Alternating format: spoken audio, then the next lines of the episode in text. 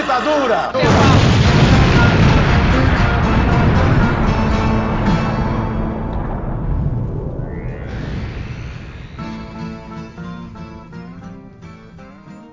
Você sintonizou na rádio Metamorfose, aqui é o camarada Hidalgo, mais uma semana aqui com vocês e novamente sozinho.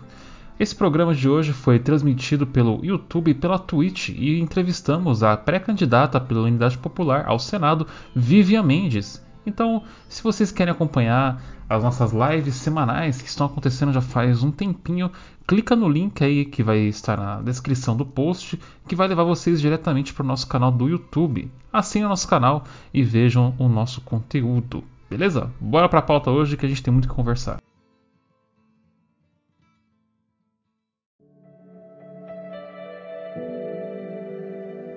Você que gosta e acompanha a Rádio Metamorfose e o jornal Metamorfose já se perguntou como pode contribuir para que o nosso trabalho não pare? Basta dar uma conferida na nossa campanha de financiamento coletivo no Catarse.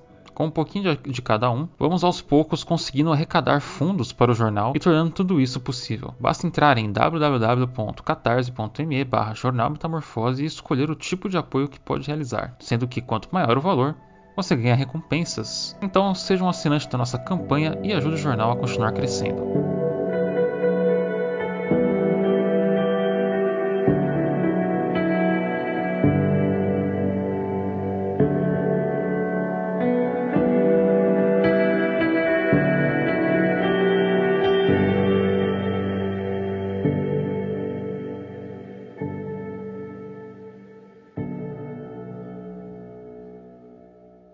Bom dia, boa tarde, boa noite. Aqui é o Camarada Hidalgo, mais uma semana aqui com vocês na nossa live semanal. Agora tentando fazer isso virar uma coisa mais semanal, em vez de ser uma coisa mais esporádica. É, tem gente aí acompanhando pelo, pelo YouTube, tem gente acompanhando pela Twitch, que vai ser algo que eu estou pensando em fazer mais frequentemente. Então, já são 8 horas aqui, nossa convidada já está esperando aqui na nossa no limbo do StreamYard. Só vamos dar um tempinho aqui. Só para deixar tudo no, no clima, né? No clima certo. Ah, boa noite, Diablo Bueno. Como é que você está, camarada? Muito obrigado a todos os camaradas que estão entrando. Deixa eu ver aqui, ainda não deu. Acho que eu tô com dois relógios com dois horas diferentes. Um fala que eu tô um minuto à frente, um fala que eu tô um minuto atrás. Eu vou acreditar num relógio que fala que eu tô, tô no horário. Então, Boa. Então, chat, a convidada dessa semana, já que estão, tem tendo live todo dia, então tá tendo convidado todo dia, mas a convidada de hoje é a camarada Vivian Mendes, da Unidade Popular, ela que é pré-candidata ao Senado. A gente vai bater um papo aqui com ela hoje, vai ser bem legal. Eu acho que a gente tem muitas coisas para se falar sobre política, sobre candidaturas da esquerda radical, é, sobre como está o cenário político no país hoje, né? Acho que dá para a gente falar sobre bastante coisa nesse dia frio. Hoje em São Paulo está fazendo 11 graus. Provavelmente deve estar tá menos aqui. A sensação térmica está bem mais baixa do que isso. E tá foda. Essa é a realidade. tá, tá complicado. Então eu vou, vou, adicionar a camarada aqui na live. Então já vou avisando aqui a Vivi. Eu não sei se ela tá me ouvindo já. Então se prepara que eu vou te colocar na live. Então, a mágica da transmissão. 3, 2, 1. Tá aí. Boa noite, Vivian. Tudo bem com você? Como é que você tá? Boa noite, Dalgo. Tô com frio. Todos Porém, estamos. Tá tudo bem. Nossa, tá, tá demais, mano. Tá, tá, tá, inacreditável de frio. Inclusive, a notícia triste é aqui para quem, quem é do estado de São Paulo, né? O trabalho do, do padre Júlio já. Hoje morreu um morador de rua é, por conta do frio e outro ele estava atendendo o outro agora há pouco por hipotermia, então é uma pauta urgente aqui para São Paulo, inclusive. Ontem teve o despejo de mais de 100 famílias ali na Rua Augusta que passaram essa noite de é, fria na rua praticamente. Então tá complicado, né? Então é uma, acho que a gente pode falar um pouco sobre sobre esses aspectos aí que, que permeiam o Brasil já desde antes de Bolsonaro, isso não é de agora. Esse tipo de coisa aí já acontecendo há muito tempo. Mas, Vivian, muito obrigado por aceitar vir conversar com a gente do Jornal Metamorfose hoje. É, quero que você faça a gentileza de se apresentar É, só para quem não, quem não puder acompanhar a live, essa live depois ela vai estar tá salva no YouTube e depois ela vai virar podcast lá na Rádio Metamorfose. Então, isso aqui, isso aqui é um grande projeto multimídia, então tudo, tudo vai para tudo que é canto depois. Maravilha, Hidalgo. É, queria agradecer muito o convite, também dizer, né, a gente começou falando dessa notícia triste, estava olhando aqui no noticiário, parece que morreu também uma, uma pessoa em situação de rua na cidade de Mauá, nessa madrugada. Então, a situação está difícil, né? E, enfim, a gente sabe que as pessoas morrem não é por causa do frio, né? Mas é por falta de uma política que de fato olhe, atenda, se preocupe, priorize a vida das pessoas, né? Mas queria agradecer aqui a oportunidade de falar nesse canal para você, para todo mundo que está nos assistindo e depois ouvindo. É, me apresentando então, né? Meu nome é Vivian Mendes, eu tenho 41 anos, Sou formada em comunicação social, estudei no interior de São Paulo, na cidade de Bauru, estudei na Unesp. É, sou nascida e criada em Guaianazes, né, um bairro da periferia da cidade de São Paulo, um, bairro bastante desassistido, que hoje a gente até tem bem melhores condições de quando, do que quando eu me criei, né, quando eu era pequenininha lá, enfim, mas foi naquela, naquele bairro que eu nasci, e por lá fui, fui construindo aí um pouco da minha história, né? Eu sou filha de pais operários. Meu pai e minha mãe se conheceram nas antigas fábricas da Alpargatas, em São Paulo, né? Na região do Brás, onde eu moro hoje, inclusive. E, enfim, foram morar na periferia, bastante distante, onde era possível, né? Para a classe trabalhadora naquele momento, construir a sua casa. E, a, e ali a gente foi construindo a nossa história. Minha, meu pai continuou trabalhando como operário, a minha mãe sofreu um acidente de trabalho, quase perdeu os braços na fábrica na época, acabou se é, aposentando por isso, mas se transformou numa liderança das comunidades eclesiais de base lá da nossa região, né? Então, a minha formação política tem bastante essas duas origens aí, né? origem operária do ABC, que meu pai depois virou operário no ABC Paulista, até desde que eu nasci até se aposentar, e minha mãe como uma liderança de uma comunidade eclesial de base que eram muito fortes as comunidades de base naquela região, Itaquera, Guaianás, na Zona Leste, né? Comunidades que tinham envolvimento político importante, grande, foram muito importantes para a consolidação do SUS na região, enfim. Então, minha família sempre foi uma família bastante politizada, mas nós fomos sempre uma família que nunca foi filiada a nenhum partido político. A gente nunca teve uma militância é, partidária organizada é, mas nos entendendo aí como classe trabalhadora e sempre é, participando dessa forma aí da política. Uma... E, e, como foi assim para você começar a se organizar politicamente? Quando que instalou isso na sua mente? Você falou que seus pais são operários, né? Imagino que começou mais ou menos daí já, né? É, a forma clássica de se politizar. Mas como foi assim para você essa começar a ver o mundo de uma forma mais política, né? E a importância Sim. disso, né? Sim. É, aí a gente começou, eu, eu, minha irmã, né, que é um pouquinho mais velha que eu, a Lígia Mendes, a gente começou a militar numa organização política é, ligada com a igreja progressista, né, com, essa, com a teologia da libertação, uma, um movimento que se chamava Mística e Revolução, movimento idealizado pelo Frei Beto, a gente começou a se organizar nesse movimento, ainda é, depois desse nosso trabalho de pastorais, né, depois dessa luta mais localizada, a gente se organizou nesse movimento que era um movimento nacional e fomos desenvolvendo a nossa é, compreensão política, aí muito mais ligado com os outros movimentos também, né?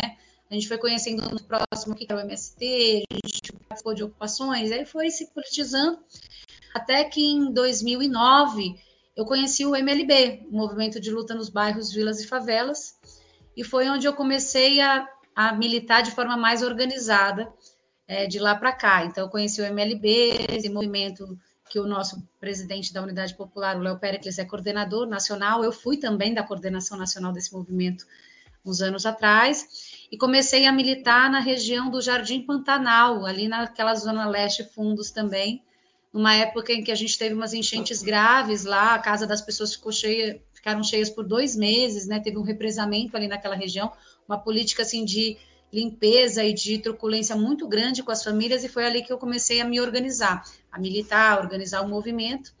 E logo depois, assim, uns anos depois, a gente através do MLB, enfim, de outras organizações também, como a União da Juventude Rebelião, a gente começou a julgar muito importante e urgente construir um movimento de mulheres Olga Benário, que é um movimento que eu sou fundadora e, tô, e milito até hoje.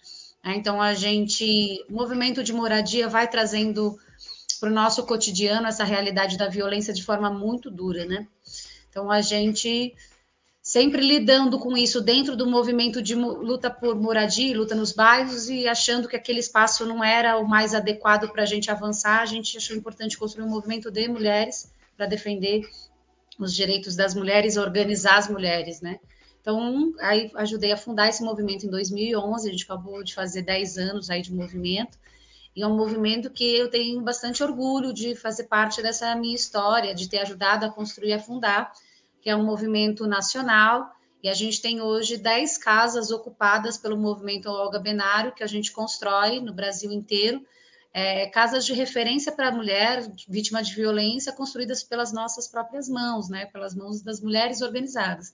Aqui em São Paulo a gente tem quatro casas, tem uma aqui na capital, que é a que eu acompanho mais, né, que eu sou da coordenação, que é a Casa Laudelina de Campos Melo, que fica aqui no Pari Canindé. E a gente tem também uma casa em Santo André, a Carolina Maria de Jesus, que é uma casa de passagem que a gente construiu, que está ameaçada de despejo. Acompanha aí depois pelas redes para apoiar a nossa luta lá.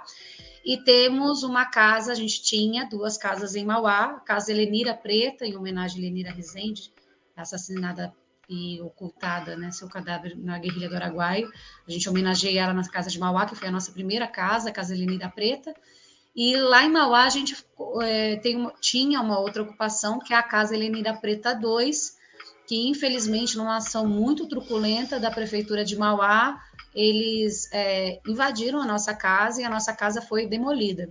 Então a gente fez essa denúncia, a gente tem feito essa denúncia dessa política truculenta ali da prefeitura de Mauá, e, mas a gente continua organizadas ali na, na Casa Helenira 1 e organizando as nossas mulheres no nosso dia a dia.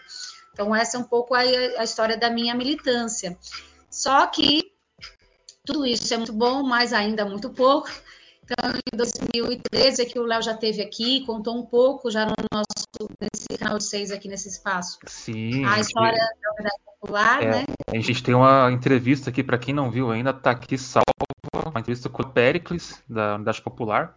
E também a gente subiu, que eu fui no sábado, que foi o lançamento das candidaturas da Unidade hum. Popular aqui em São Paulo, ali no, ali no prédio dos bancários, ali na, na, quadra deles. Então tem um vídeo lá, eu consegui gravar, não consegui gravar tudo, mas eu consegui gravar a, o seu discurso e o do Léo completo. Então eles estão no canal aí, para quem não conseguiu ver, tá aí. A qualidade não tá muito boa porque eu tenho um celular, então fazer o quê? Mas tá aí. O importante é o conteúdo. o registro é ótimo. Desculpe, desculpe te, te interromper. Imagina, pode me interromper até porque eu falo muito, aí se eu estiver me alongando, você aproveita. Não, pelo menos esses convidados que eu gosto, convidados que falam bastante. Eu, eu adoro isso. que bom. Então a gente decidiu, então a gente tinha essas, os nossos movimentos organizados, fazendo suas lutas. A gente participou ativamente das jornadas de junho de 2013.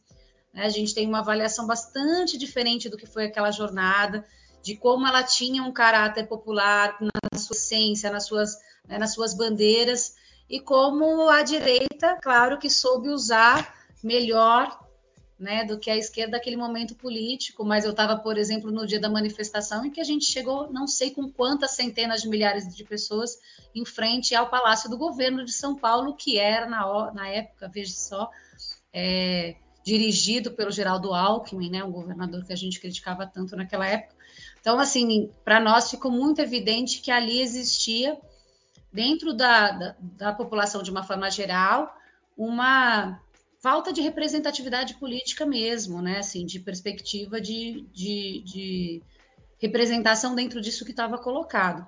Então a gente já está fazendo uma interjeição aqui. Você acredita que talvez até por conta disso, logo em, depois, assim, né? Porque eu participei das manifestações de 2013, era um jovem, estava lá no começo, levei borrachada da polícia, é, apanhei.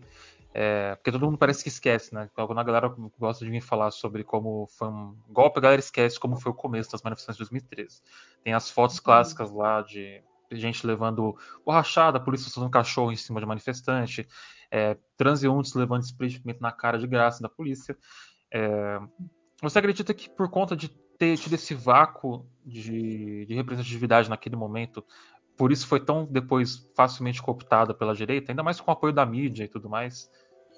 É, eu acho que a gente tem vários elementos importantes ali, né? Assim, é um, é um e é isso que talvez a gente deva resgatar, né? A importância da gente olhar um fenômeno complexo com os elementos que ele tem. Não é, não é uma avaliação que a gente pode fazer de forma muito simplista.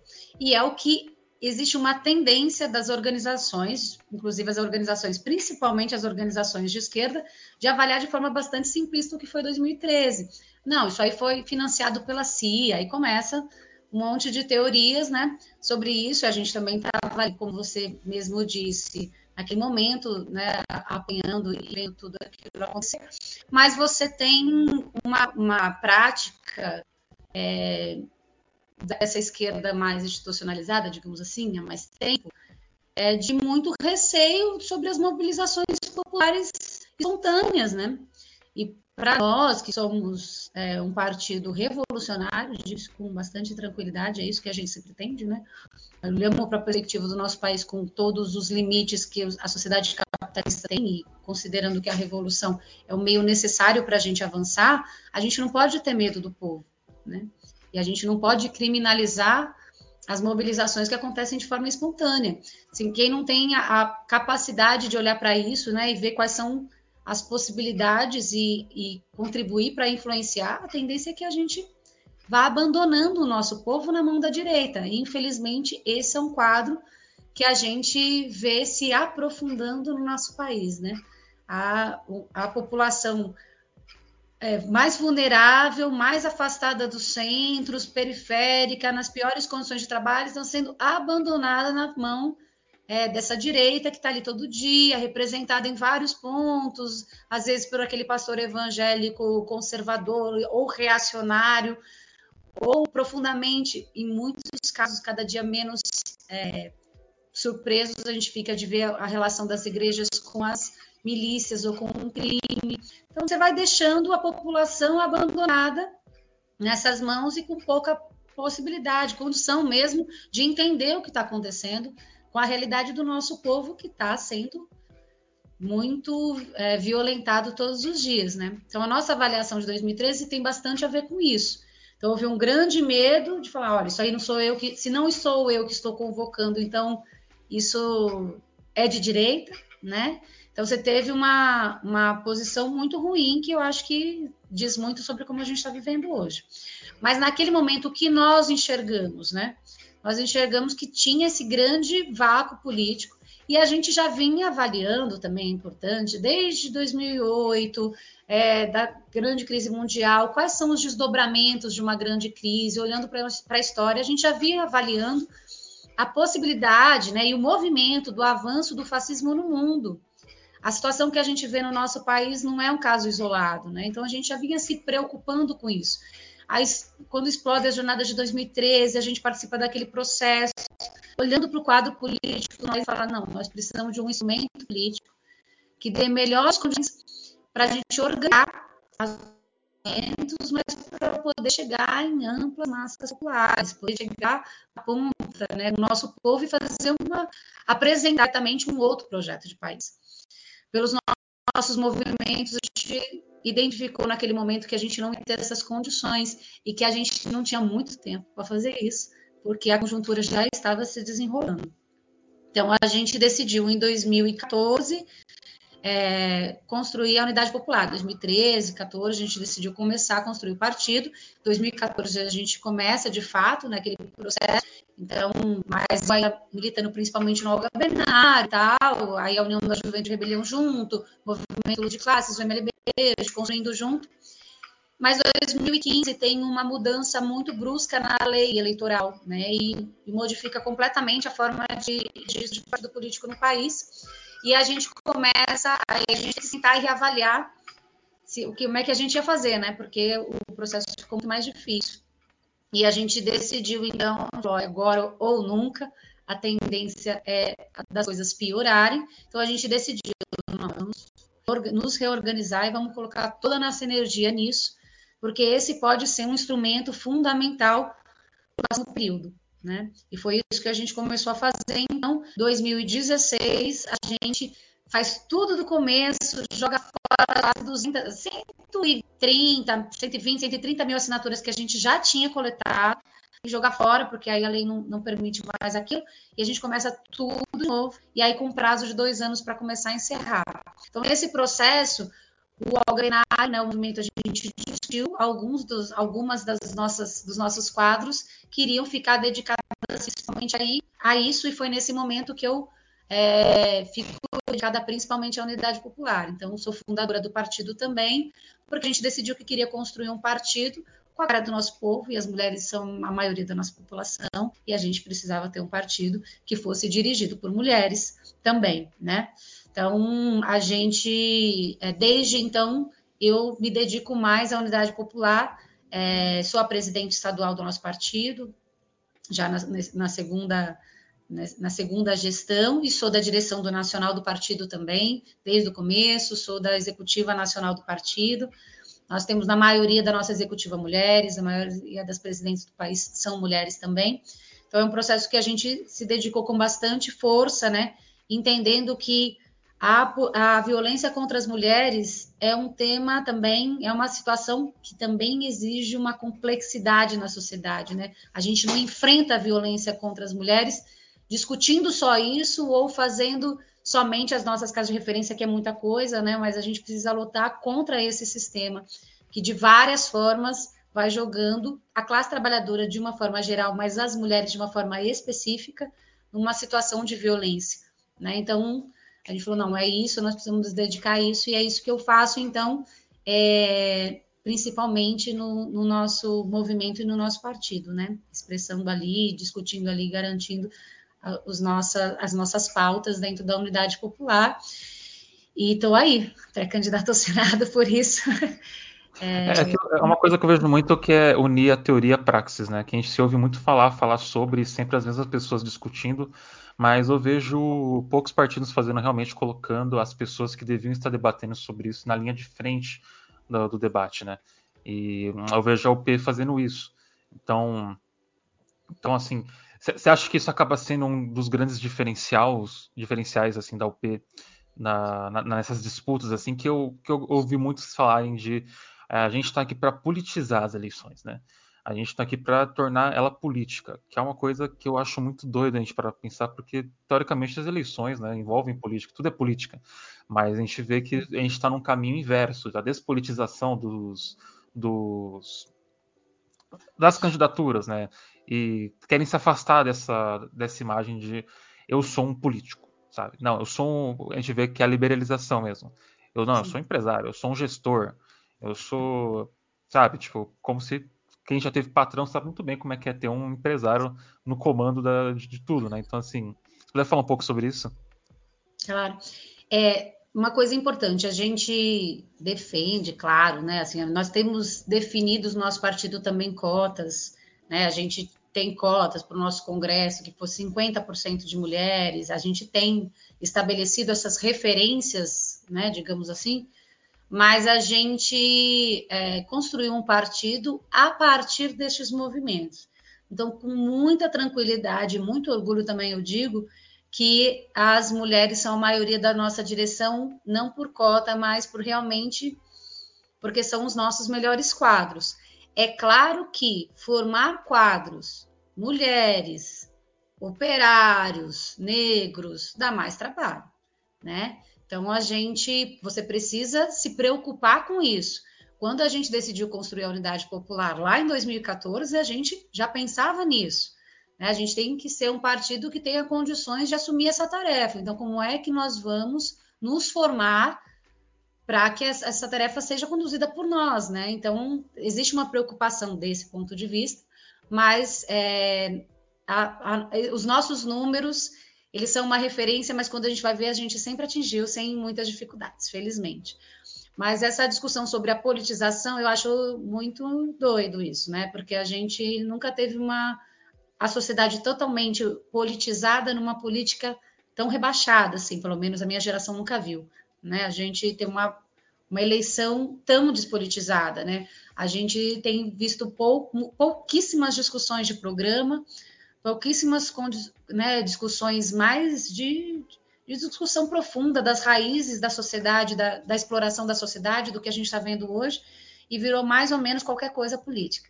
Né? Então, a gente está vendo uma eleição que busca-se ser bastante plebiscitária, né? Ou você está comigo ou você está contra mim, e com pouca discussão do que a gente precisa efetivamente fazer. Eu acho que esse é um quadro grave, mas também, Hidalgo, não é uma coisa de agora, né? A gente já tem um movimento de algum tempo onde esse processo vai sendo feito, que tem bastante a ver com o que eu estava falando antes, é, sobre o abandono que a gente tem para nossa classe nas mãos dessa direita, assim, que, que muitas vezes até é meio difusa, mas que está ali convivendo com a nossa população na, dentro do bairro, dentro da igreja, dentro da escola, nos lugares onde o nosso povo está. Então, você tem um descolamento de uma política mais organizada, digamos assim, da vida do nosso povo, e como a sociedade é dirigida por, por um Estado que é burguês, a tendência né, é que essa ideologia vá sendo disseminada no cotidiano quando a gente não faz um esforço contrário. Né? Então, você tem uma, uma ideologia muito atrasada, mediando a, a, vida e as relações das pessoas. Né? Então, essa tarefa de politização a gente faz é, no nosso dia a dia e a gente expressa ela no nosso partido político. Né? Então, o, o, nosso partido é uma expressão do que a gente faz no nosso cotidiano, né? Então, é uma expressão da luta por moradia, a luta pela defesa dos, melhores condições nos bairros do MLB, da luta das mulheres, da luta da juventude, da luta da classe trabalhadora. Então, o partido ele busca expressar essa realidade que a gente constrói através dos nossos movimentos, né? Eu acho que é mais ou menos por aí. Não, excelente. É, inclusive, eu quero alertar o chat, né? Que quando estiver faltando alguns minutos para o final da live, a gente abre para perguntas então a gente vai abrir com as perguntas do chat, que eu acho que é, é importante também. É, eu quero trazer uma questão aqui que está sendo muito debatida, né, sobre o lançamento das candidaturas da, da, da, da esquerda radical, que se é muito falado por, pelas, por alguns sociais-democratas ou por aqueles que nem você falou, né, se não está comigo, está contra mim, sabe? Uhum. É, e eu quero que você fale um pouco mais sobre isso, né, o, o o como é a visão da, da UP né, sobre essa disputa política e, a, e acabando com essa forma de dualismo, né, uma disputa que é claramente que a gente falou, é uma, uma disputa política, uma, uma oportunidade, é, pelo que eu vejo do partido também mostrar que existe um outro caminho, mostrar para radicalizar o discurso, politizar mesmo. Mas, assim, tem muita gente falando que isso pode atrapalhar as eleições. Mas eu queria entender muito bem esse, esse atrapalhar o quê, né? Assim, porque é uma eleição, uma eleição é para ser disputada. E se fosse para depender do resultado de uma eleição para impedir o fascismo, a gente não estava nem tendo eleição para começo de conversa. Então, Exatamente. se puder falar um pouco sobre isso. Não, acho que você já deu alguns elementos importantes. Vou tentar explicar um pouquinho, né, assim, sobre como a gente foi construindo essa nossa tática nesse momento específico, que está baseado no que, como a gente vê a política.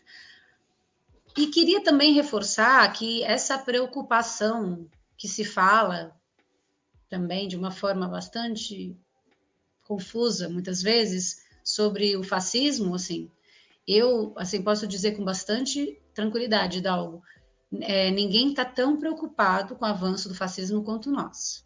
A Unidade Popular faz uma avaliação muito preocupante sobre a situação que nós estamos vivendo, né?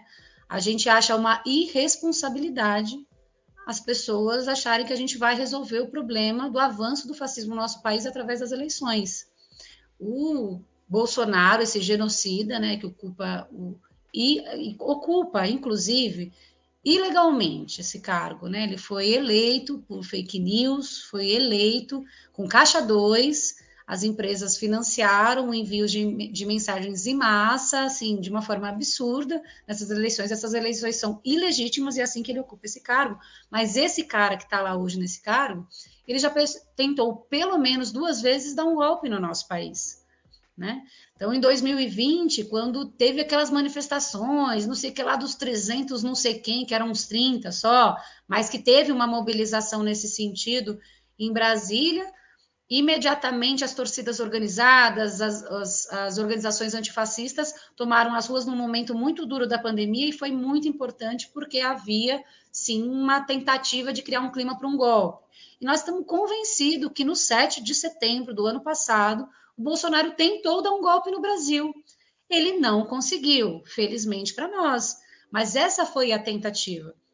Né? Inclusive, tinha vários atores envolvidos nesse processo, tinha desde os caminhoneiros que tinham a sua função ali no, no, no golpe, é, os pastores ocupando Brasília, eles imaginavam que tinha uma grande massa de pessoas em São Paulo, enfim, né, uma tentativa de, de, invadir o Supremo, você tinha uma, uma série de atores voltados para um projeto, né, para uma tentativa de golpe que não passou, e muitos motivos, assim, mas um com certeza central, porque nós apresentamos resistência, né? E a Unidade Popular foi um dos partidos que defendeu duramente dentro da campanha Fora Bolsonaro, da qual nós sempre fizemos parte, é, ainda com tantas divergências contra as forças políticas, mas que a gente foi para dentro para nos esforçar né, de, de, cumprir o nosso papel ali, é, de apresentar nossa avaliação da conjuntura e nos esforçar para que, é, enfim, que as ruas continuassem é, sendo nossas. Naquele 7 de setembro, a gente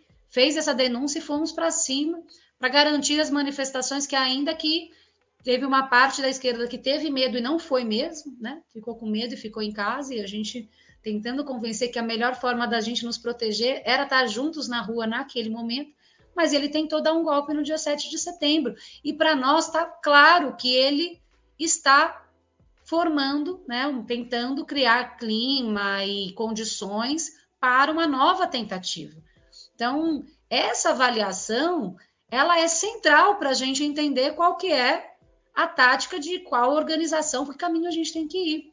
Porque nós estamos também bastante convencidos que a melhor forma da gente combater esse avanço do fascismo no nosso país é apresentando um programa que defenda os interesses da classe trabalhadora essa política de fazer, de apresentar, inclusive apresentar quase nada de programa nenhum, né? Digamos assim, porque é isso que é, é que está sendo construído como essa grande frente de esquerda. Muito pouco do que se pretende construir de fato, né? Uma discussão muito muito ampla demais e que na verdade não entra nas questões centrais, que a chance dela convencer uma parcela fundamental da nossa população é muito pequena.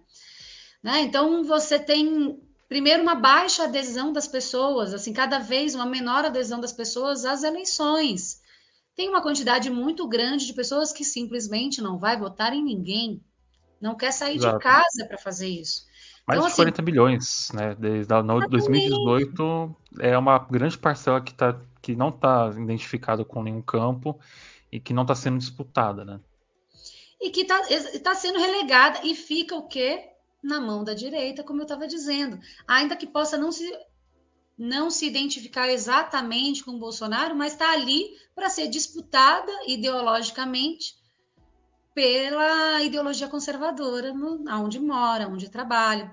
Então, assim, é, primeiro tem esse elemento que é um elemento importante, de uma, de uma não representatividade e que a gente acredita mesmo que essa, ou a gente apresenta um programa que de fato possa mostrar perspectivas para nossa classe de uma outra forma da gente se organizar e de ter profundas transformações sociais, é, a gente não vai ou a gente não vai conseguir convencer essas pessoas com esse com esse programa, infelizmente, não nos parece que essa é uma tática adequada. Então, manter a nossa campanha tem esse objetivo que é muito importante para nós, que é garantir que o programa da classe trabalhadora esteja sendo discutido pela sociedade e esteja sendo compreendido pela nossa classe. Né? É uma, um afastamento tão grande que as pessoas começam a perder mesmo a sua referência. E a gente precisa dizer muito claramente para o nosso povo que o socialismo é a sociedade da abundância, da abundância para a classe trabalhadora, e não para esses pouco mais de 300 bilionários que vivem no nosso país e que estão lucrando ainda mais no meio de uma pandemia, enquanto o povo passa fome ou morre de frio. Então, é muito importante que a gente possa aproveitar esse momento das eleições para a gente apresentar esse programa para a sociedade, né? Então é fundamental. E nós estamos absolutamente convencidos que a nossa campanha, a campanha da, Unidade Popular, ajuda a enfrentar o fascismo que está crescente no nosso país. Nós não temos dúvida sobre essa tática. A nossa campanha contribui no nosso campo, porque ninguém sabe o que vai acontecer até as eleições e nem depois. E mesmo que Bolsonaro perca as eleições, né? Vamos lembrar aí, não, não, não foi isso que segurou o nosso país do golpe militar de 1964, por exemplo. Né? Se a gente lembrar, nós tivemos aí um ano antes um plebiscito nacional onde as pessoas decidiram que queria que João Goulart se mantivesse presidente do nosso país, que foi uma votação grande, né? Venceu por mais de 70% de aprovação e ainda assim nós tivemos o golpe em 1964. Então a gente confiar é, que essa, essa tática eleitoral ela é suficiente para enfrentar essa conjuntura que nós estamos vivendo é uma questão muito grave. Né? E, e nós julgamos irresponsável. E por isso que nós não é, pretendemos, não vamos nos juntar nesse programa nesse momento. A gente acha que a Unidade Popular precisa manter o programa de defesa da classe trabalhadora e, e esse papel ninguém pode cumprir por nós. Né? Então a gente. E estamos fazendo uma campanha que, ainda que tenha esses ataques por aí, mas dentro da nossa classe, nos bairros, a gente está fazendo uma, uma pré-campanha. Né, apresentando o nosso programa e tem bastante adesão. Não é verdade que o povo também está entregue para a direita, sabe? Que é uma coisa que a gente ouviu muito quando a gente começou o processo, o segundo processo, principalmente de legalização da UP, em 2016, foi no meio daquela confusão o golpe da Dilma, que a gente sempre se colocou contra o golpe, era aquela conjuntura e todo mundo dizendo para nós que o povo não queria discutir política, não queria saber de partidos políticos mais e muito menos ouvir falar de socialismo. Pois nós coletamos 1 milhão e 200 mil assinaturas com o povo, falando exatamente isso. Nós estamos construindo um partido político, se chama Unidade Popular pelo Socialismo, e a gente quer que você apoie essa construção e a gente experimentou naquele momento uma avaliação é, sobre o que as pessoas estavam sentindo e pensando muito diferente do que outras forças estavam avaliando. E, e um ponto, Viviana, assim, que eu quero trazer aqui, que vocês, vocês terem uma noção do o, o quão importante a criação de um partido como a UP, é que o atual presidente da República não conseguiu formar um partido.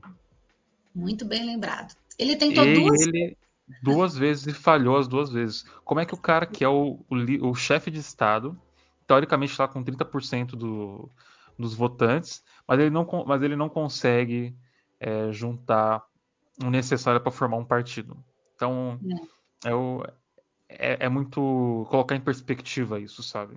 É, e a gente, isso mostra para a gente bastante, né? É, ajuda a corroborar com essa ideia aí de que a nossa tática está correta, porque veja, como a, o processo eleitoral ele é muito desigual e a gente também aproveita esse momento para denunciar isso, né?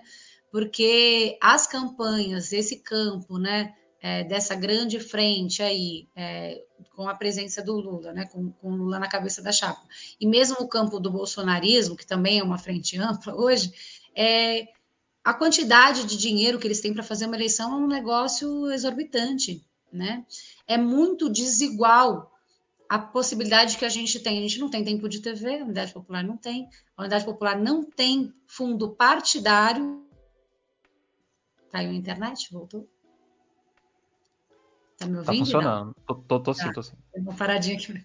Não, é, não, a gente não tem fundo partidário, então o nosso partido se organiza com a contribuição dos nossos filiados, que dão uma contribuição de 10 reais por mês, é assim que a gente paga a nossa sede, é assim que a gente é, enfim, constrói o partido, a gente não recebe nenhum centavo desse, desse Tem jornal também, né? É, o jornal que a gente mantém aí, né, é, da nossa forma também, sem propaganda, né, um jornal que a gente mantém de forma popular, e a gente tem uma parte ridícula do fundo eleitoral para fazer todo esse processo de eleição. Então, é um processo eleitoral bastante desigual. Mas ainda assim, quando a gente lembra da nossa história e como foi que a gente conseguiu legalizar o nosso partido e o Bolsonaro não conseguiu, isso é importante para a gente lembrar que dinheiro não é tudo, né? Que a gente ter um programa político assim preciso, que sabe onde quer chegar, apresentar claramente as nossas ideias e convencer, né, a, a nossa militância que é incrível, que faz que fazer o que faz com que nada que a gente tem realmente mostra que é uma militância muito aguerrida. Isso pra, foi o diferencial para a gente legalizar o nosso partido e é isso que nos dá ânimo para participar desse processo eleitoral que a gente sabe que é que tem raízes desiguais, mas que, como a gente confia muito na nossa política, a gente sabe que a gente pode ter uma atuação muito importante nessas eleições. É isso que a gente está fazendo aí com essas nossas pré-campanhas todas. É, é disputa de eleição burguesa, né? Imagina que é uma, ia ser mais ou menos assim, ia ser difícil, mas é importante fazer essa disputa exatamente para espalhar o projeto e o, as ideias né, do, do, partido e do que, do que defendem. Inclusive, eu quero fazer uma pergunta para o Brasil, como você enxerga hoje, assim, como você vê que é o caminho para o socialismo daqui para frente, assim? Como é que se pavimenta esse caminho e como é que faz essa luta crescer no país? Que eu, eu vejo da seguinte maneira, assim, ó, opinião minha, tem que abraçar indígenas, tem que abraçar é, campesinos, né? É, quilombolas, é, povos originários, é, a, popula a, população no geral, assim, que é, que é vista hoje como a direita como os inimigos, né? É, LGBT, QI+, é, negros, é, a, eu vejo que, que é isso, né? Fazer essa. juntar literalmente todos os povos em, em, agregando suas culturas, né? Não é, atacando elas, mas juntando elas e indo para frente juntos, criando esse caminho. É mais ou menos alguma, algo assim que a UP defende? Olha, com certeza, você falou algumas coisas, eu fui anotando aqui também para eu não me perder, porque são muitas, é, são muitas questões fundamentais para a gente sair da situação que a gente está, e eu acho importante a gente lembrar da luta dos povos indígenas, por tudo que é, pela importância que todos nós sabemos, pela importância de vários pontos de vista, do ponto de vista ambiental, do ponto de vista cultural, do ponto de vista de defender um povo, né, uma população, um povo não, muitos, né, povos diferentes, inclusive, e são vistos como inimigos, mas os indígenas, eles têm muito a nos ensinar, né? Porque é uma população que está há mais de 500 anos sendo massacrada né, onde o Estado se esforça todo um momento para extinguir com essa população uma política de Estado. E eles estão aí para mostrar para nós que a resistência é possível. Né? Então, eu acho que esse, esse exemplo dos indígenas é muito importante para nós como referência de luta mesmo, né? de, um, de um povo que não se curvou a toda ao longo de, de, séculos, né? Eu acho que isso é muito importante também. Então, claro que a nossa luta tem que estar li, profundamente ligada, né, com os povos originários, com a luta da população pobre, negra, periférica. E eu queria aproveitar nesse momento para falar um pouquinho mais sobre isso, que é uma das dos caminhos que a gente tem achado centrais para discutir nas nossas pré-campanhas. Nós precisamos lutar profundamente contra a impunidade no nosso país. Né? Esse é um dos temas que a nossa pré-campanha ao Senado vem trazer. Né? Eu sou da Comissão de Familiares de Mortos e Desaparecidos Políticos. Né? É, então, e para nós, da Unidade Popular, a luta por memória, verdade e justiça é uma luta é, muito importante. Nós temos 25 pontos no nosso programa só. Nós temos um programa da Unidade Popular bastante enxuto, e entre os 25 pontos, um deles é essa luta: luta por memória, verdade e justiça, responsabilização dos crimes da ditadura militar cometidos pelo Estado brasileiro, né, combate a essas graves violações de direitos humanos, porque, Hidalgo, é, a impunidade, enquanto política, é implementada no nosso país desde sempre. Nós tivemos quase 400 anos de escravidão e aí parece que é uma coisa do passado. Ah, não, isso aí não importa mais. Aí nós temos uma ditadura militar, onde o Estado se volta contra a sua população, também, ah, vira coisa passada. Então, a impunidade vai sendo toda vez revista e continua atuante todos os dias no nosso país. Né? Então, se a gente vê um Estado que tem é, que coloca as suas polícias militarizadas, cada dia mais militarizadas, contra a população pobre que mata os nossos jovens nas periferias, uma polícia que funciona com o mesmo modus operandi desde 1969, né, no meio da ditadura militar foi construída como é hoje a polícia militar, né, enfim, é, que é uma força auxiliar do exército até hoje, né, então essa, a, essa impunidade funcionando dessa forma, né, tão entranhada com a nossa política, ela tem muitas consequências hoje e é com certeza um dos resultados dessa, dessa, dessa política é a gente ter hoje o Bolsonaro presidente do nosso país. E é por isso que nós estamos denunciando aí nas nossas pré-campanhas que nós precisamos prender Bolsonaro. O Bolsonaro é um criminoso, ele cometeu crimes de graves violações de direitos humanos, crimes de lesa humanidade, e ele precisa imediatamente ser responsabilizado. Então, a gente precisa romper com essa lógica, com essa cultura, com essa política da impunidade para a gente poder avançar no nosso país. Dificilmente a gente consegue avançar com essa política disseminada dessa forma. Então, uma das questões centrais do nosso, das nossas propostas, do nosso programa, está nisso, nesse combate duro contra a impunidade do passado e do presente. É, então, a responsabilização dos crimes da ditadura, a responsabilização desse Estado tem tudo a ver com a gente responsabilizar os crimes da atualidade e a gente é, criar, né, portanto, um caminho de transformação social que seja realmente profundo. Nós precisamos disso como uma forma profunda. Então, a gente tem apresentado aí na nossa campanha, né, esse é um ano de eleições nacionais, isso ajuda a gente a poder apresentar o nosso projeto de país de uma forma um pouco mais ampla. A gente tem denunciado é, e defendido né, a revogação imediata das reformas da Previdência e da reforma trabalhista que estão assolando o nosso povo todos os dias, tem matado o nosso povo de estafa, de fome, de desemprego, e a gente precisa é, imediatamente revogá-las, né? Isso é central. E a gente tem falado muito também da importância da suspensão imediata do pagamento da dívida pública e da auditoria dessa dívida, como formas de obter recursos é, suficientes, muito rapidamente, inclusive, para a gente transformar profundamente a vida do nosso povo. A gente sabe que a gente precisa de, de condições né, para poder avançar para uma sociedade nova e com certeza passa por, esses, por essas nossas propostas, entre tantas outras que a gente precisa construir. Nós precisamos construir o poder popular, né? A gente precisa construir uma participação política do, no, do nosso povo dirigindo a sua própria história.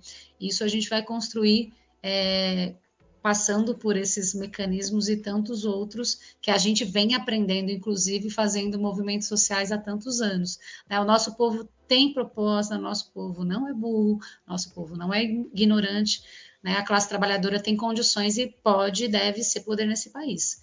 Então, a gente é, veio nesse momento convocar a classe trabalhadora para de fato construir o nosso país conosco, né? Então, essa é a nossa tarefa histórica e é assim que a gente vê a transformação da nossa realidade. Então você vê que é mais ou menos algo como destruir os aparelhos ideológicos que foram usados para despolitizar a população e desses escombros criar uma nova classe política de pessoas politizadas e que entendem que elas fazem parte de uma classe e que elas não são indivíduos separados, né? Do, do que nem, acho eu gosto muito que os liberais gostam de falar muito do, da, da Margaret Thatcher, né? Que ela falava sobre que não existe, acho que nada como uma sociedade, existem indivíduos e cada um, cada um na sua. É, e parece que isso foi propagado durante muito tempo no, no, no Brasil, ainda mais num tempo recente né? Desde o golpe, ainda foi muito mais pesado isso. E ainda mais a gente sabe muito bem que a mídia ela faz esse papel, né? Então você acha que esse papel hoje das é, candidaturas de esquerda radical é demolir essa ideologia na mente da população e dos escombros construir a, a, essa, essa identidade de classe nelas, para elas entenderem que elas fazem parte de uma classe, essa classe é a classe trabalhadora e que a classe trabalhadora tudo produz e ela, tudo, e ela pertence? Então, eu acho, de verdade, assim, nos nossos trabalhos, no nosso dia a dia, que a nossa classe tem lá latente esses valores e essa ideologia.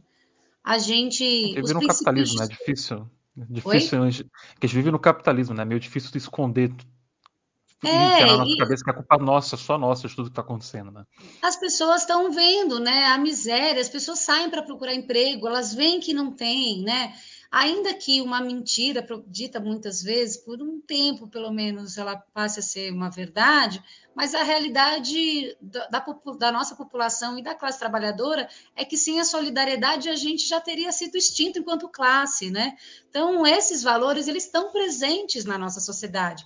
Então, é, como eu estava dizendo antes, o povo não é ignorante, não é burro. Ainda que seja muito judiado e muito bombardeado né, com informações mentirosas, mas isso também não é exatamente uma novidade, né? As fake news são históricas aí, né? Eu, como fui da Comissão da Verdade, enfim, a gente vinha de, sempre estudou bastante, discutiu bastante né, sobre isso. Essa, essa, essas mentiras historicamente contadas é que hoje, com o avanço da tecnologia, as pessoas acabam recebendo com mais facilidade. Mas essas governar através de mentiras também não é uma novidade para o Estado capitalista, né, para o Estado burguês, né, eles sempre agiram dessa forma. Mas, da mesma forma, a gente tem muitos exemplos históricos de resistência e de lutas revolucionárias, que sempre, não à toa, foram duramente combatidas, óbvio, né, para se evitar o efeito avalanche que isso pode ter. Mas a gente, inclusive, olha com bastante atenção, porque na situação que nós estamos vivendo, nada custa para que a gente tenha um, uma explosão espontânea aí do nosso povo, nós precisamos estar preparados para ela. A semana passada, ou anterior, se eu não me engano, teve aquele caso de violência no metrô aqui em São Paulo, de racismo, né? De uma mulher que acusou uma mulher negra de passar uma doença para ela, alguma coisa assim. Não sei se você acompanhou, mas a comoção que virou aquilo. Sim, acompanhei. Né? Então, a, as pessoas indignadas, porque essa indignação está latente. E eu acho que a nossa tarefa é organizar a indignação. Né? Não, nós não, não precisamos chegar com uma grande novidade, nós não somos os iluminados chegando para explicar para o nosso povo o que ele precisa saber, o nosso povo sabe, o nosso povo precisa se organizar. E eu acho que essa é a nossa tarefa todos os dias, antes, durante e depois das eleições. Essa é a nossa prioridade. Organizar a indignação, organizar o nosso povo, porque com certeza, assim, em outros países eu não sei, mas no Brasil um processo revolucionário exige a mobilização de amplas massas. Né? O processo revolucionário no país, no Brasil, não é um processo de vanguarda. A gente precisa estar junto com o nosso povo, organizando né, e construindo junto com o nosso povo essa transformação. Então, é, essa é a nossa tarefa, esse é o nosso desafio, e nós, cada dia mais, com as nossas lutas, a gente vê que ele não, não é nem de nem assim, não é impossível, né? E as pessoas dizem, ah, mas isso que vocês fazem é muito legal, mas demora muito, né? Eu falar, ah, então é bom a gente começar logo. Porque não tem outro caminho, então é bom a gente ter pressa para organizar nosso povo, porque esse é o caminho possível, né? Fazer um processo junto com aqueles e aquelas que são quem sofre, né? Que constroem todas as riquezas do nosso país e que estão vendo metade das riquezas que a gente produz todos os anos serem saqueadas e desviadas por uma dívida que ninguém sabe nem o que é, na verdade, desviada para o bolso de banqueiros, para o bolso de meia dúzia. Né?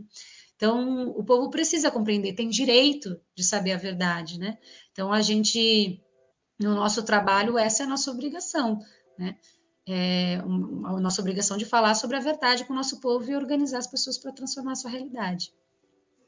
Quem diria que política não acaba de quatro em quatro anos, né? que é algo que se faz diariamente. Não é como se você colocasse alguém lá e faz. Agora a gente tem que torcer.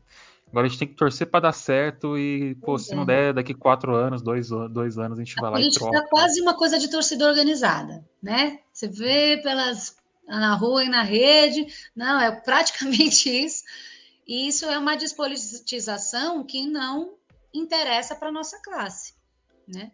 Interessa talvez ali numa disputa eleitoral específica para alguma coisa. Eu tenho até minhas dúvidas se essa é a melhor tática. Eu, particularmente, nem acho. Eu acho que nós estamos correndo um grave risco do Bolsonaro se eleger nesse país. Os dados mostram isso, infelizmente. Né? Enquanto a gente fica nessa discussão despolitizada, tentando ampliar, como se, é, como se o nosso leque de ampliação fosse sempre à direita como se isso fizesse crescer, né? Essa a massa que apoia um projeto de destruição do Bolsonaro não nos parece. Né? Para nós, a gente tem realmente uma massa muito grande que precisa ser organizada para enfrentar o Bolsonaro. Agora, ela não está à direita. Né? Então, a conciliação que a gente precisa fazer é com a classe trabalhadora, com o povo pobre, e não com, essa, com esse centrão do nosso país. Assim, né? Essa é a nossa avaliação política. Certo.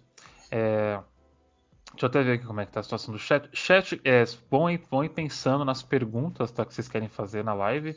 A gente já tá indo para uma hora de live. Ô, louco, que rapidinho, gente. Começamos Você agora. Viu? Não, não, não, viu como passa rápido quando a gente tá, tá conversando? Muito rápido.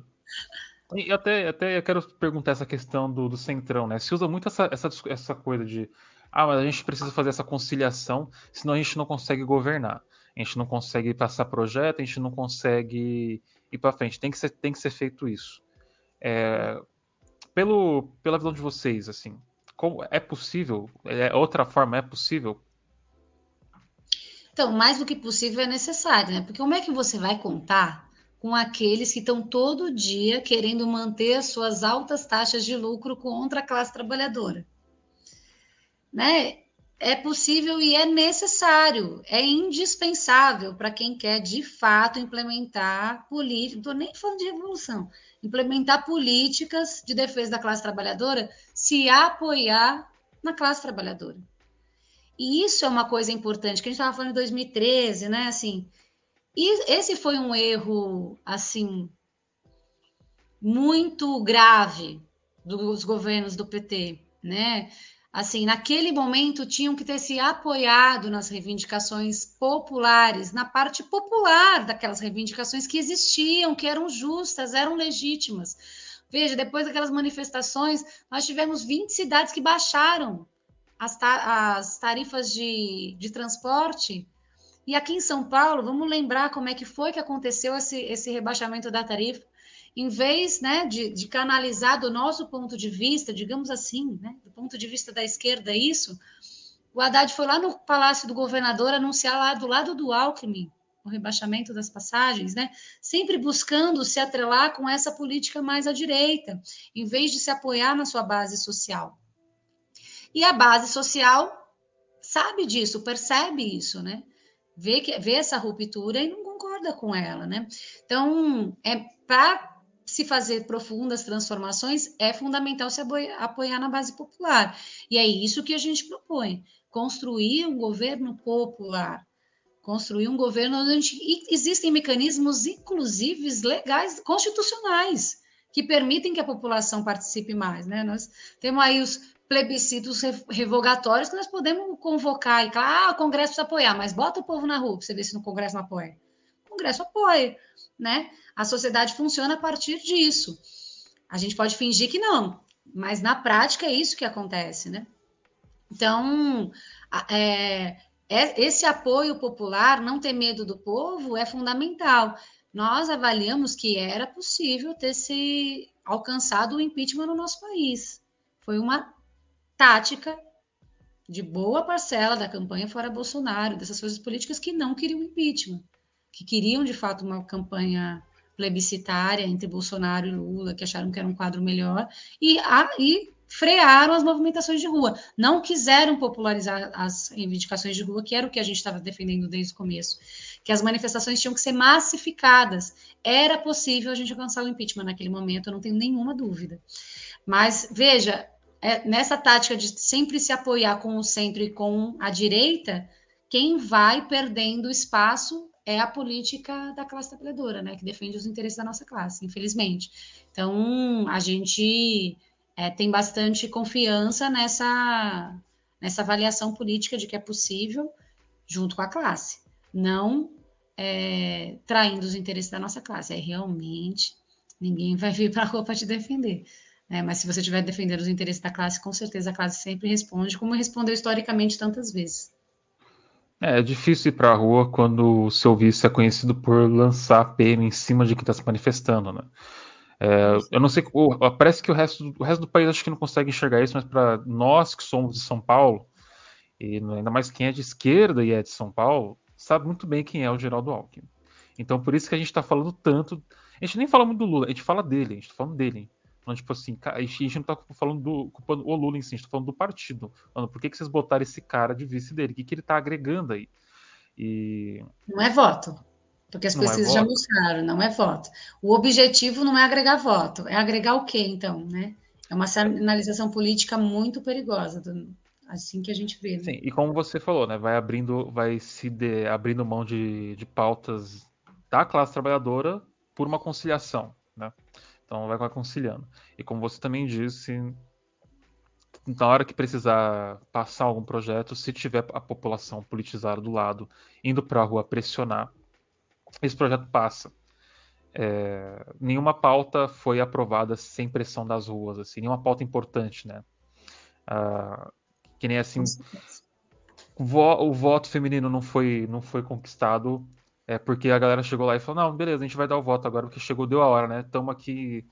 Já tá virado do século, né? Acho que é bom a gente liberar isso, a gente tá atrasado. Não, foi, foi luta, foi luta de rua, foi a gente indo pra rua brigar para conquistar os direitos. Direitos são conquistas da classe trabalhadora, de luta de classes, e que não são garantidos 100%, porque a gente pode perder a qualquer momento. A gente tem que continuar lutando. Né? Agora você veja que eu vou aproveitar aqui para falar de, de, do ponto de vista deles, né, do Bolsonaro. Você vê que ele está sempre dialogando com a sua base. Ele não perde nunca a oportunidade de fazer isso. Praticamente governa para quem o sustenta, né? Então, é, Estava vendo hoje, né? Acompanho a Frente de Direitos Humanos aí da Câmara Federal, fico sabendo aí das coisas que acontecem e, e tem é, uma movimentação do Arthur Lira de juntar todos os projetos de lei ligados com segurança pública, claro que não são os que defendem o interesse do povo trabalhador, não são esses projetos mais conservadores, porque eles querem votar, com urgência. Então você vê que eles estão sempre fortalecendo e agitando para sua base uma coisa que muitas vezes a esquerda não faz, né? Então eles estão sempre Sim buscando é, alimentar a sua base com, com esse discurso de ódio, né, com estão é, é querendo votar é, mais uma vez tem uma PL tramitando aí para que se suspenda as saídas dos presos em datas, né, na, nas saídas Dia das Mães, né? Tem uma PL tentando, tramitando é, na Câmara para impedir isso, e né, eu estava acompanhando e vi que o relator do, do projeto ele a, aceitou, né? Veja, é inconstitucional, não vai passar assim facilmente. Vai com pressão, com tempo, mas não, não é uma coisa. Eles não fazem para passar exatamente, é para sempre agitar sua base. Por quê? É, essa é uma política de direitos humanos central. Mais de 95% da população que vive encarcerada, que sai nessas saídas que não é, não são para todo mundo, elas retornam aos presídios. Você mantém o vínculo familiar, você né, tem melhores perspectivas daquela pessoa que hoje está presa poder de fato voltar para a sociedade. Sem políticas como essa, você dificilmente consegue que essa pessoa de fato volte para a sociedade. Então, assim, é, é, são inventadas muitas mentiras, mas se solta uma, um projeto de lei com o objetivo de estar tá sempre alimentando esse ódio e essa e essa ideologia de que bandido bom é bandido morto e tal. Você fala assim, ah, olha sim, que coisa grave. Você fala que coisa grave. Mas vamos olhar dentro dos governos progressistas do, do PT, como que foi a população encarcerada no nosso país, né? Que tipo de política a gente teve para enfrentar isso? Infelizmente nenhuma. Né? Então, é, esse compromisso com a defesa dos direitos do nosso povo, ele é fundamental. E a gente não pode permitir né, que, de, que as nossas bandeiras tão caras sejam todo dia relegadas para, ah, não, não é momento de falar sobre isso. Nunca é momento a gente falar sobre nada, né? A gente não pode criticar agora o PT, porque senão a gente está alimentando a direita. É uma das, das questões centrais da minha pré-campanha é a legalização do aborto. Inclusive, inclusive, essa parte da legalização do aborto, como você falou, o Lula tinha falado a favor da legalização do aborto e a militância caiu em cima matando caiu dele. Tipo, e a gente falou, não, mas ele tá certo, né? a gente tem que falar sobre isso. Ainda, imagina uma figura como Deu ele. Deu uma bola dentro, isso. pô, pelo menos isso ainda tem que defender? É, mas é de isso, é sempre, é sempre uma avaliação de que nunca é momento para defender. Não é agora. Claro para nós. Não pode falar. Não, é, é só dizer que a gente, isso está como pauta central na nossa campanha, essa discussão profunda sobre o que gera a criminalização do aborto hoje no nosso país, né? as mortes, os assassinatos de mulheres, né? que abortam clandestinamente, em condições precárias. E, a, e, o aborto só não é legalizado no Brasil porque o aborto criminalizado hoje mata mulheres pobres e negras. Para quem tem dinheiro no nosso país, ainda que o aborto seja legal, uma mulher pode fazer um aborto com segurança. Se ela tiver cerca de 10 mil reais, que é mais ou menos o que custa em São Paulo, para uma mulher fazer um aborto seguro. Então, é uma lei que serve, tem, é muito eficiente para matar mulheres pobres e pretas. É só para isso que ela serve, porque ela não serve para é, dificultar a, a, essas mulheres de fazerem um aborto. São muitos os motivos que levam uma mulher a fazer um aborto. Então, enquanto a gente fica nesse discurso, nessa discussão sobre opinião, ah, mas na minha opinião, eu. A, a opinião é secundária nesse caso, porque a maioria das mulheres que realizam um aborto no Brasil, inclusive, são contra. As pesquisas mostram, são mulheres que têm religião. Então, nem a opinião dela importa, meu filho, essa questão. O que nós precisamos discutir enquanto Estado é é, qual é o papel do Estado na defesa da vida daquela mulher. E, né? então, e veja, veja como é. Nunca é o momento, né? Sim, como é uma coisa assim que não faz sentido, né? A mesma galera do bandido bom, bandido morto é a galera que é pró-vida e contra o aborto. Então é assim, a gente é pró-vida enquanto tá na barriga de outra pessoa, tá no útero da, daquela mulher, mas a partir do momento que ele sai, ele que se foda. Tá? Que agora, tipo, a gente não vai, a gente não vai dar nenhum tipo de base social, nenhum tipo de apoio. Se essa mulher foi uma mulher que não tem uma condição social boa no momento para criar essa criança, a gente não vai dar nenhuma condição via o Estado para ela. Se essa criança crescer e acabar se envolvendo com crime, hum, que pena, né? É, agora ela vai ser morta, porque é bandido bom é bandido morto, e, o, e segue o ciclo de violência e extermínio da população. Não, exatamente. E veja, é, é, tão hipócrita, né, que quando uma mulher sofre um aborto espontâneo, você não vê essa família ali chorando ou lembrando daquela perspectiva de vida para sempre. Não. Ué, mas você não está dizendo que aquela perspectiva de vida é muito, é tão importante quanto a mulher? E como que ela é esquecida quando um aborto espontâneo acontece? E acontece todos os dias, né? Assim, é, aliás, de forma muito mais comum do que se diz, mas isso é absolutamente ignorado. Então, na verdade, o que a gente vê é que é uma avaliação hipócrita. É muito mais uma política para criminalizar as mulheres pobres e negras, principalmente, do que uma política de fato de discutir vida. Não, não são eles que discutem a vida. Quem discute a vida somos nós. Então, que estamos aqui preocupados, querendo saber como é que a gente vai fazer com essas crianças que estão na rua hoje passando frio nesses 5, 6 graus que nós estamos sofrendo hoje, né? Então, assim, é um discurso bastante hipócrita e nós precisamos enfrentar.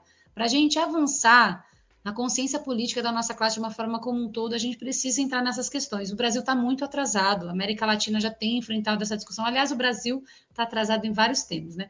Assim como América Latina discutiu em outro campo a questão da, dos crimes da ditadura militar, puniu os torturadores, né? E o Brasil é, não, não, se fala nem nisso, né?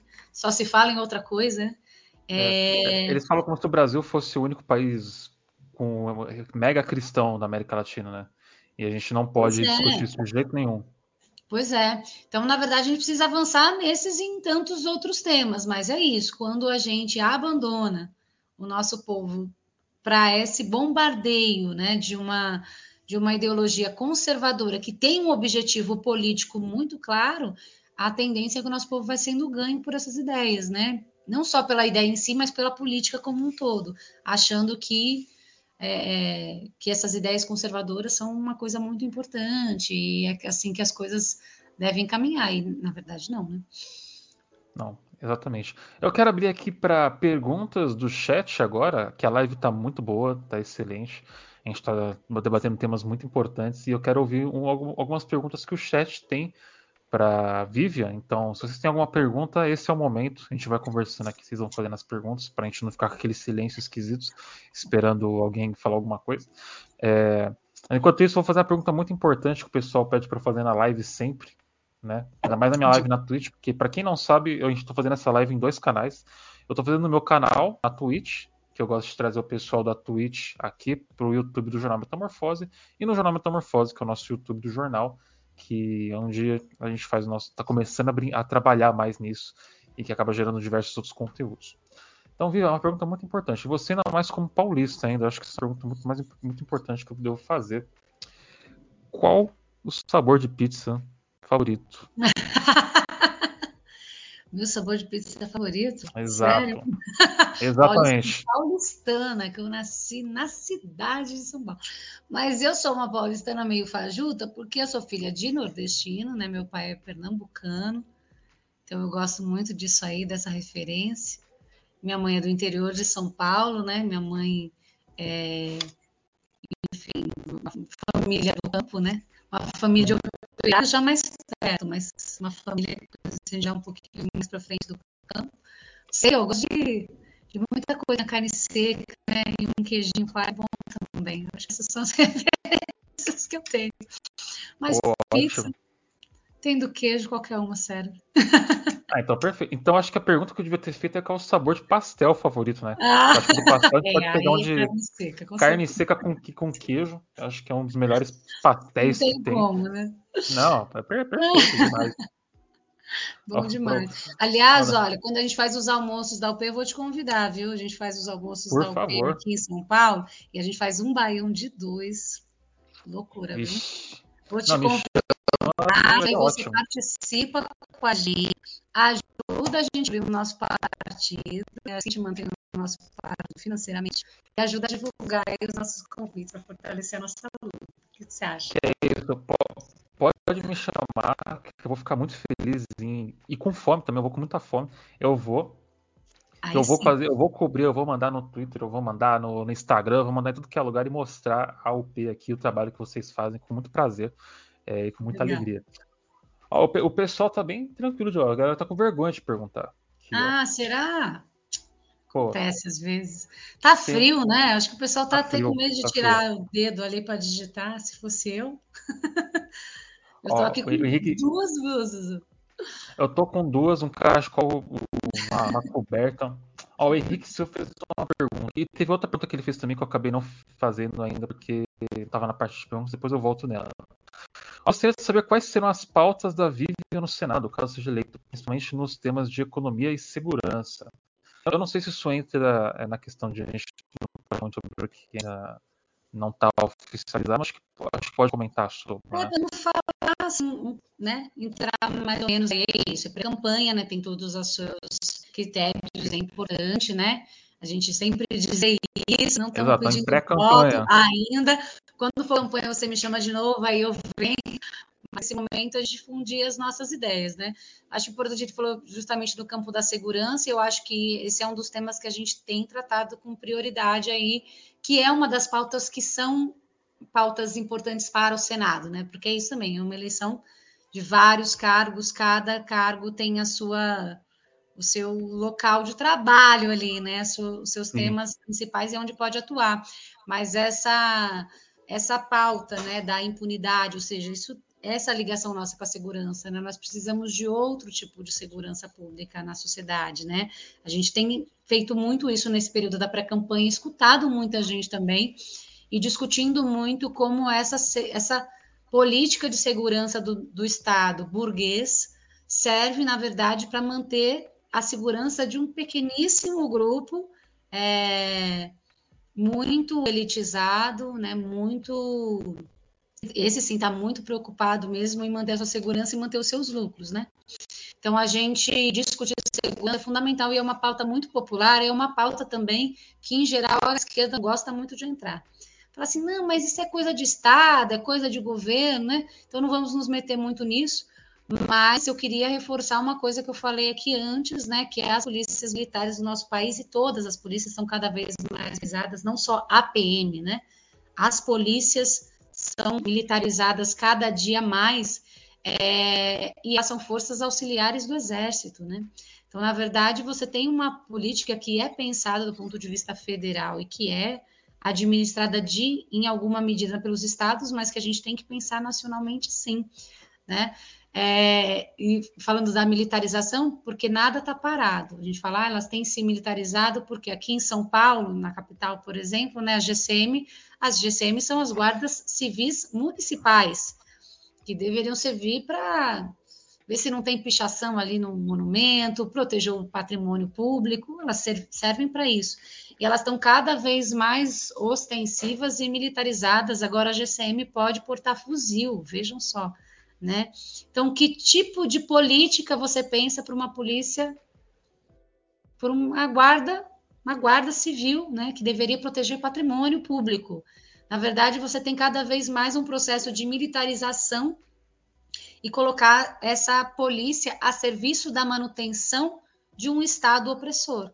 Né? Então, é, essa pauta da desmilitarização, o Brasil, inclusive, já foi condenado internacionalmente a desmilitarizar as polícias. Né?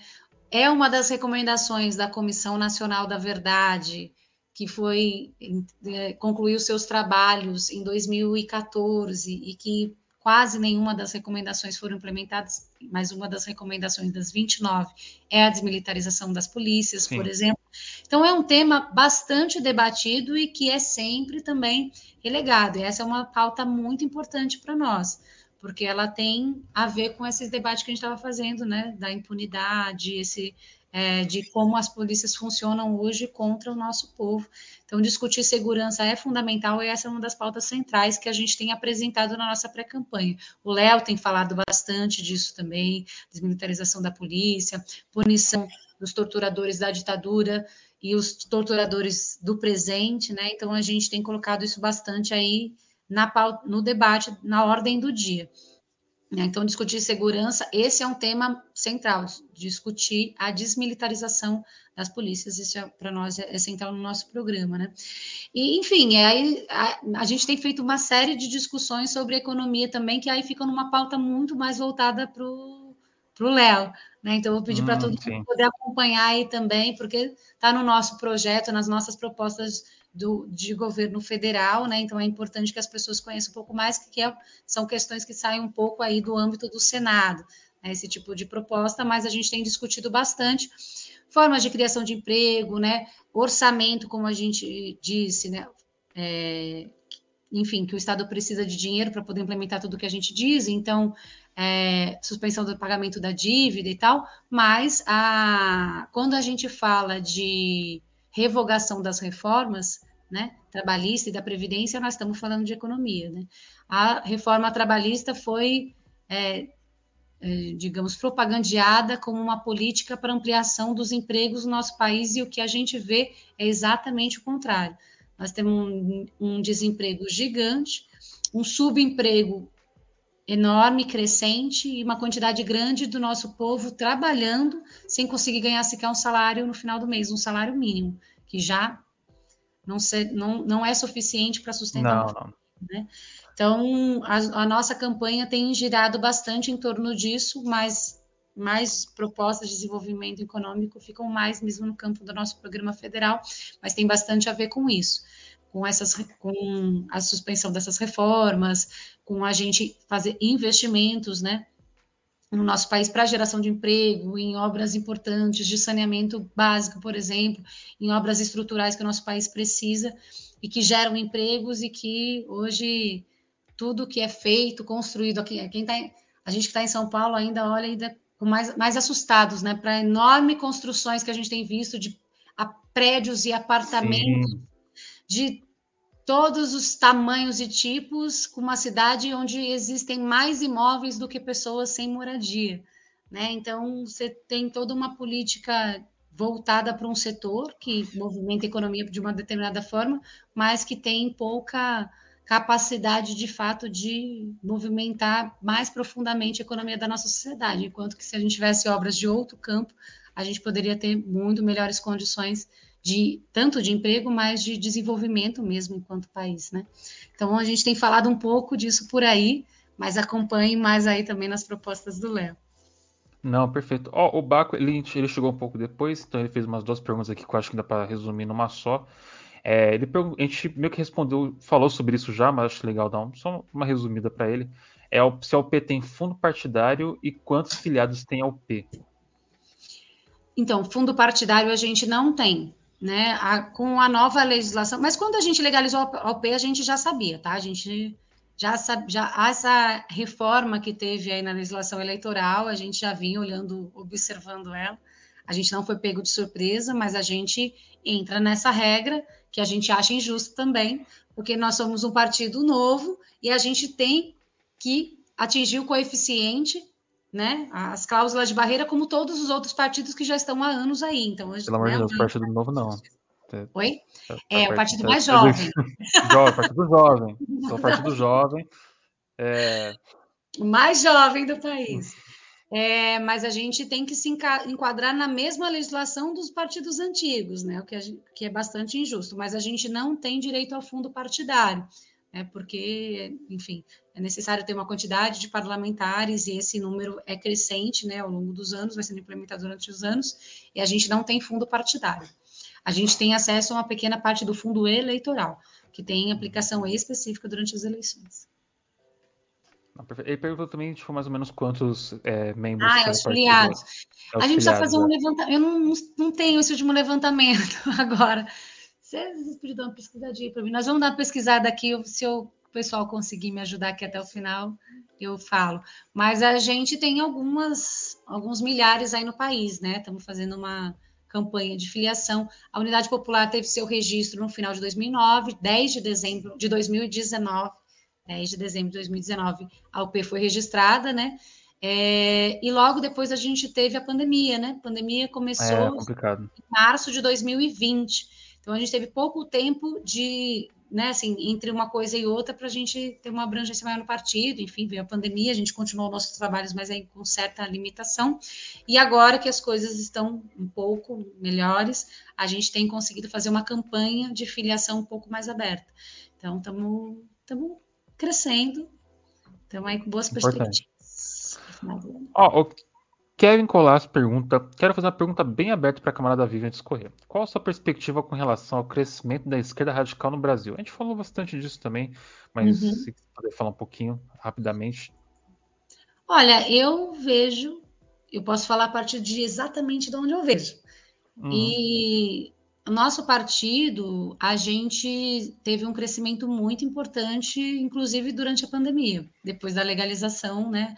A gente teve um crescimento importante, porque a gente, desde o início, desde de que o partido foi legalizado e desde antes, na verdade, a gente tem insistido nessa política de construção de um partido de base, né? De um partido é, construído no seio do nosso povo isso nos traz, assim, bastante conforto de, de acreditar que esse é o caminho mesmo. Assim, a gente olha com bastante alegria o desenvolvimento do nosso partido.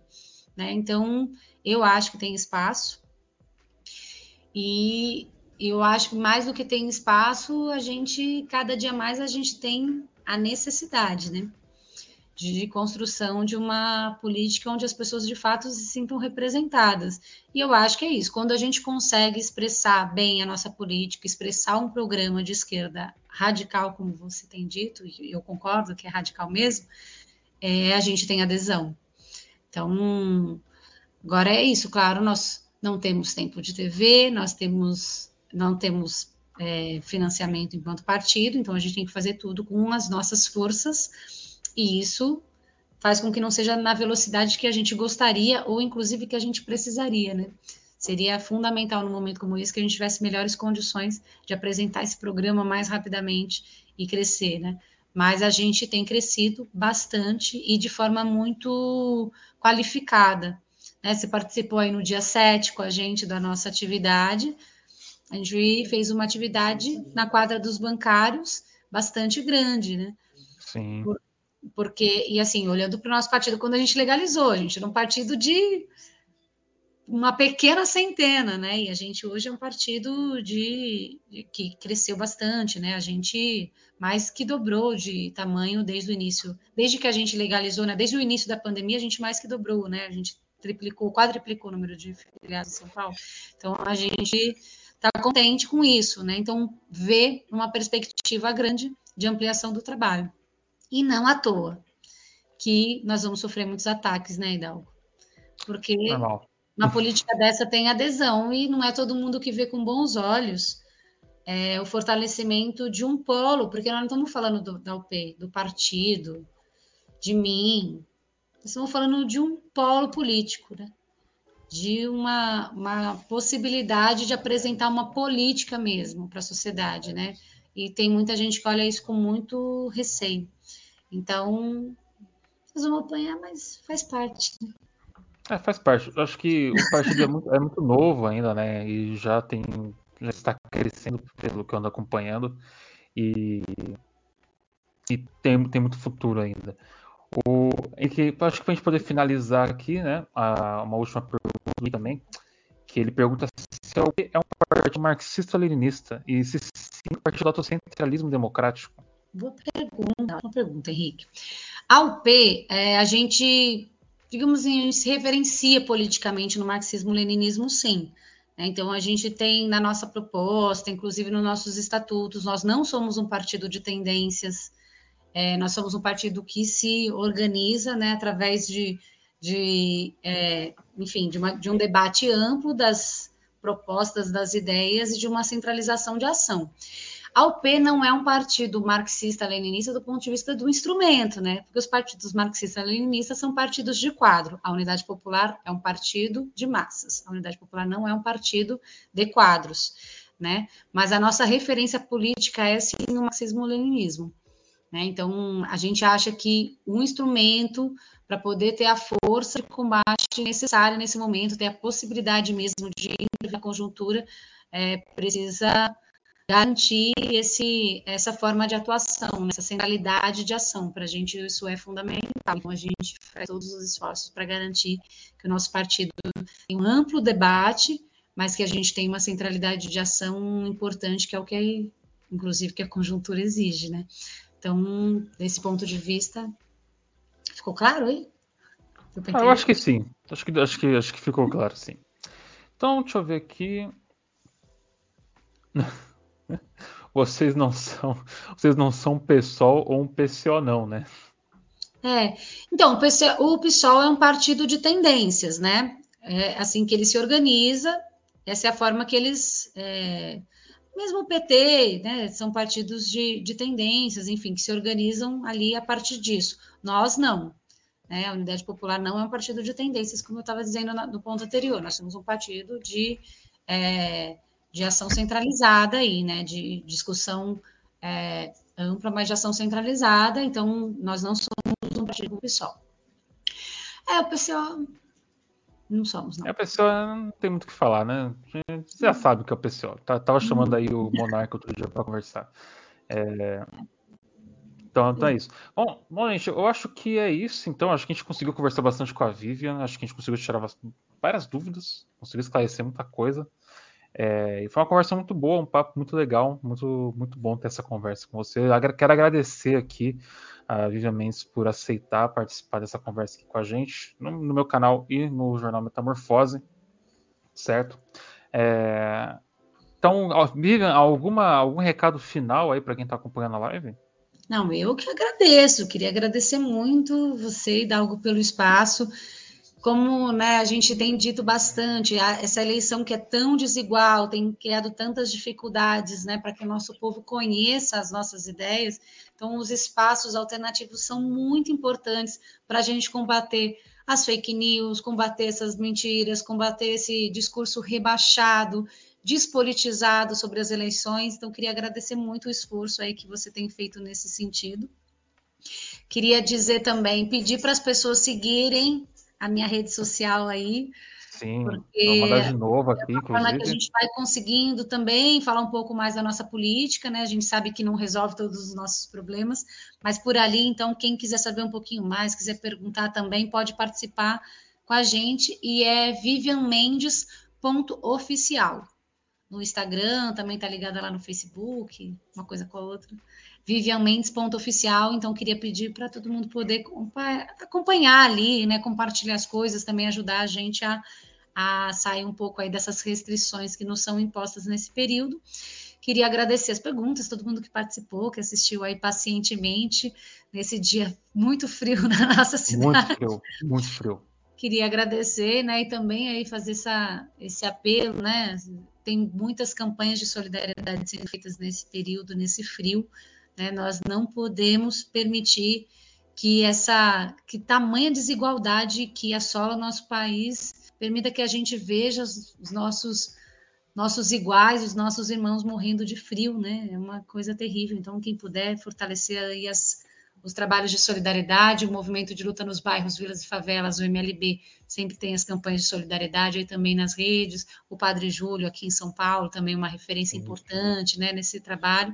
Então também aproveitar para fazer esse apelo, né, porque a situação está muito difícil e como a gente diz, é só o povo que salva o povo, né? Então somos nós por nós. Exatamente. Então, muito obrigado, Vivian. É, espero que você tenha uma ótima noite hoje, que você descanse, que aposto que o dia deve ter sido corrido, e que fique bem quentinho aí em casa, porque aqui já está 10 graus, mas é. a sensação térmica está bem men menos que isso. E eu acho que pois até é. meu termômetro deve estar tá desregulado, porque eu acho que está me menos que isso, inclusive. Mas, é. novamente, muito obrigado, viu, Vivian? Eu que agradeço. E estou sempre à disposição. Que é isso, tamo junto. Eu vou tirar você da, da, da live aqui agora, não fique, não fique assustada. Então, muito obrigado, viu? Valeu mesmo. E o convite que você me mandou, eu aceito. Eu vou cheio de fome e vamos, tamo juntos. Tô aqui para Vamos divulgar aqui depois, para todo mundo ficar alimentado. Eu vou divulgar também, com certeza. Então, brigadão, viu, Vivian? Boa Obrigada. noite. Boa noite. Tchau, tchau. Estalo Podcasts.